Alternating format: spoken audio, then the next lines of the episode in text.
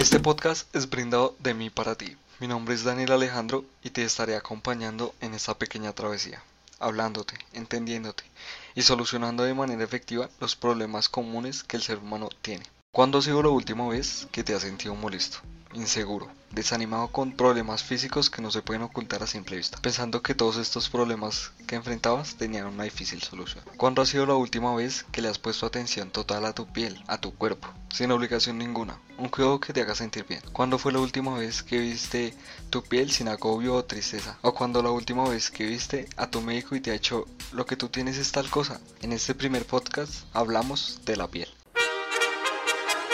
Como todas las cosas que componen nuestro cuerpo, la piel es un órgano muy importante, ya que está en constante exposición a los diferentes factores climáticos, como son el polvo, el aire, el sol y la lluvia, y otros más cuantos que tenemos que explicar.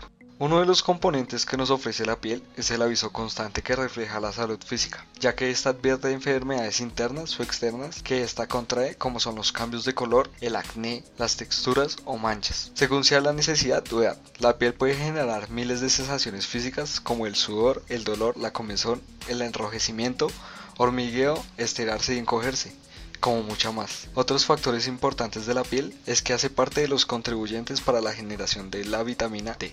Y preguntémonos, ¿qué es esto del cuidado de la piel? Bien, pues el cuidado de la piel es la gama de práctica que respalda la integridad de la piel para mejorar así su apariencia y la salud física que tanto nos afecta hoy en día. El vernos bien o generar una gran seguridad para el día a día es una consecuencia diaria. Hay muchas estadísticas y diferentes casos y miles de problemas. Hay cosas que afectan a tu piel en tu vida diaria, tanto que nos afecta a nosotros mismos o a gente cercana es un problema muy general.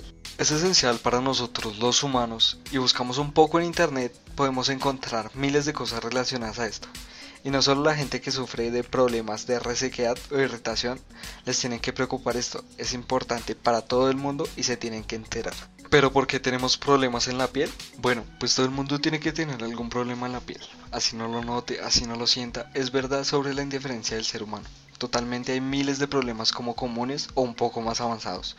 Pero esto es mental, ponerse en una meta, preocuparse, protegerla como si fuera lo más preciado del mundo. Es verdad que todo se puede relacionar con lo bonita o bonito que puedes estar hoy, pero el cuidado de la piel también influye en tu cuerpo, te da una mejor salud, te da beneficios. O sea, son cosas buenas que contribuyen con, como dicen por ahí, te hace Pero ¿cómo la podemos cuidar? El proteger la piel es el uso esencial para todos los seres humanos. Son componentes esenciales de todo nuestro cuerpo, ya que ayuda a mantener las temperaturas adecuadas y gracias a la piel podemos disfrutar del sentido del tacto. Por eso es tan esencial su cuidado. Y aquí te dejamos algunas cosas que puedes hacer para que te ayuden a mejorar tu piel. La protección solar.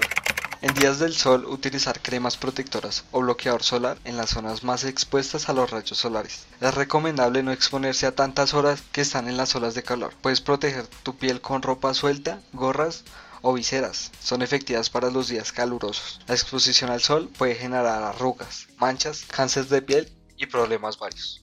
El aseo personal. El uso de productos utilizados a la hora del baño pueden ser muy fuertes, pero nuestra recomendación es utilizar productos suaves para evitar que se reseque o genere molestias. A la hora de la hidratación de esta cuando te estés bañando es recomendable el agua templada, no tantos baños constante y poco el tiempo al tomar la ducha que tanto disfrutas. El tiempo duradero y el agua caliente elimina algunos nutrientes y aceites esenciales para la piel, así como también puedes hacer el uso de la toalla dando leves golpes a tu piel para que se quede algo de humedad en ella. La hidratación.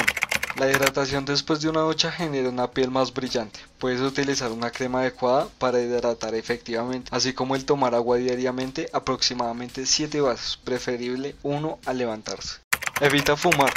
Controla las ansias intensas que tienes por fumar cualquier tipo de nicotina. Hará un gran cambio tanto en tu salud como en tu piel. El fumar envejece tu piel, forma arrugas, color pálido y elimina nutrientes que contribuyen a la piel. Intenta llevar una vida más nutritiva.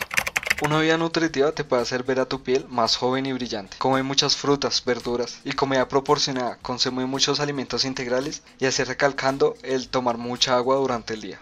Los productos para la piel. Pueden ser utilizados algunos productos que ayuden y en apoyo a los tips que te acabo de mencionar. Puedes utilizar miles de productos recomendados, pero tienes que escoger y leer muy bien sus componentes. El cuidado de la piel con productos aparte debe ser moderada y muy efectiva, ya que tú estás haciendo un gasto, pero te estás beneficiando. Algunos de estos productos pueden ser las mascarillas de aloe vera. Estas mascarillas eliminan el acné delicadamente y previenen la aparición de granos. También elimina impurezas y grasas externas que están en la piel. Un vaporizador. El objetivo de los vaporizadores es abrir los poros para eliminar la suciedad y piel muerta, impurezas y puntos negros con suavidad. El hacer esto puede humectar levemente las zonas de tu piel. Las cremas. Las cremas son importantes ya que estas dan rejuvenecimiento y brillo a tu piel. Algunas contribuyen con el cuidado de zonas muertas, también ayudan con la humectación constante, así que es un producto esencial que todos necesitamos. Hay miles de métodos de cuidado de la piel que te pueden ser efectivos, pero yo te doy los más recomendados que tanto a mí como a miles de personas les ha funcionado de maravilla. Hay cosas que tienes que tener en cuenta, que tu factor físico para verte bien siempre es la piel, así que siempre cuídala de la mejor manera con estos tips.